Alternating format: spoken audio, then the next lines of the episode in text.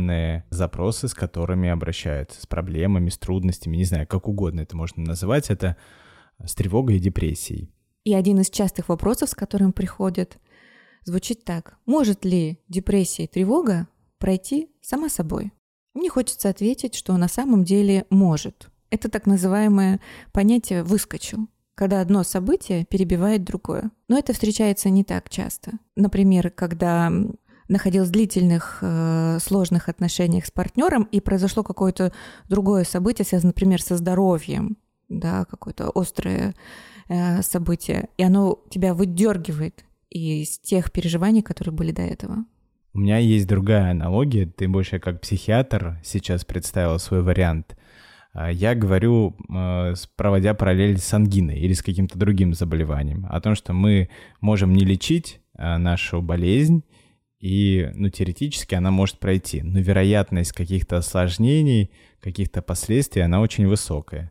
И чтобы этих последствий избежать, не нужно затягивать, не нужно бояться. Безусловно, очень много стигм касательно психофармакологии, вообще работы с врачом-психиатром.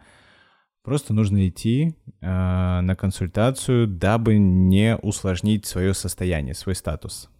Соглашусь, это действительно важный момент, не стигматизироваться. У меня был недавно опыт, когда я мужа клиентке рекомендовала сходить к наркологу. Что удивительно, он получил огромное удовольствие и вот как раз с этой стигмой распрощался. Он очень боялся обращаться за помощью, и выяснилось, что не такая уж большая проблема, с которой он столкнулся, с ней можно работать, и к ней относятся очень уважительно. И поэтому в данном случае действительно важно не бояться идти к специалистам, доверять им.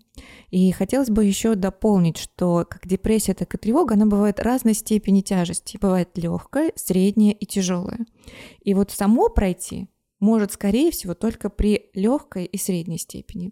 Если же мы сталкиваемся с тяжелой степенью тяжести, вплоть до суицидальных мыслей, здесь очень важно сразу обратиться к специалисту. Что касается легкой и средней степени, нам здесь хочется поразмышлять и, возможно, дать какие-то рекомендации.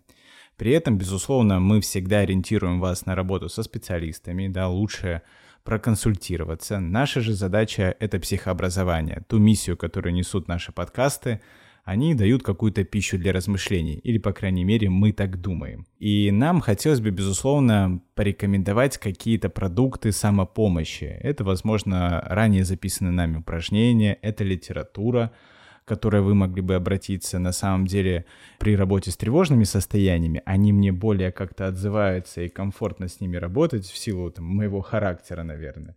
Я часто рекомендую книгу Роберта Лихи «Свобода от тревоги». При этом, если мы берем всю линейку книг, которые на сегодняшний день существуют этого автора, мы можем рекомендовать. И касательно и работы с депрессией, и непосредственно каких-то схем и режимов, кто проходит даже сейчас в параллели уже терапию. Но вернемся снова к тревоге и депрессии. И какие могут быть рекомендации?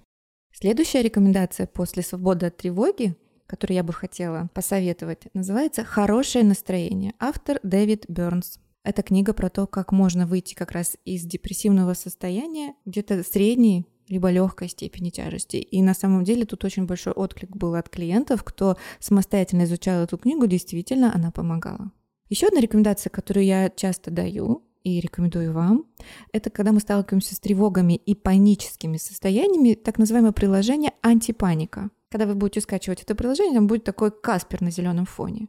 Отличное приложение, а, бесплатное в доступе, и где вы можете найти большое количество инструментов для самопомощи, как справляться с панической атакой в моменте и как ее профилактировать. Там даже есть небольшие такие обучающие игровые компоненты. Профессиональной деятельности специалисты по ментальному здоровью чаще всего опираются на биопсихосоциальную модель и в этом эфире мы уже озвучили биологическую часть про работу с врачом-психиатром, психологическую про работу с психологом и какие-то продукты самопомощи.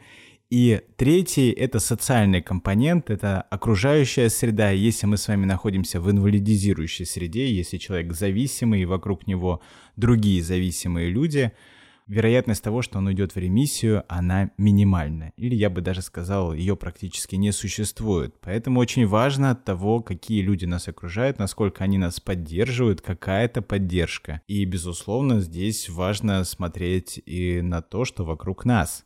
Да, в продолжение этому хотелось бы сказать, Зачастую здесь может даже помочь просто смена э, локации либо смена своей работы. Часто к нам приходят клиенты, где рассказывают о своих токсичных коллегах, как им очень тяжело. И очень интересно, происходили изменения, когда они просто меняли место работы, либо переезжали, и состояние их моментально улучшалось. Либо мы можем говорить о спорте и о том, как нам спорт может помочь в нашей жизни. Есть э, исследования, которые доказывают эффективность наравне с психотерапевтическим вмешательством, когда регулярные спортивные тренировки выводили из определенных состояний. Например, есть исследования, где анализировали работу социальной фобии. И работа с психологом не показала э, результативность выше, чем посещение спортзала два раза в неделю. Заканчивая этот блок, можно сказать, что движение — это жизнь. Так что, коллеги и друзья, все слушатели, которые с нами, во-первых, спасибо вам за это.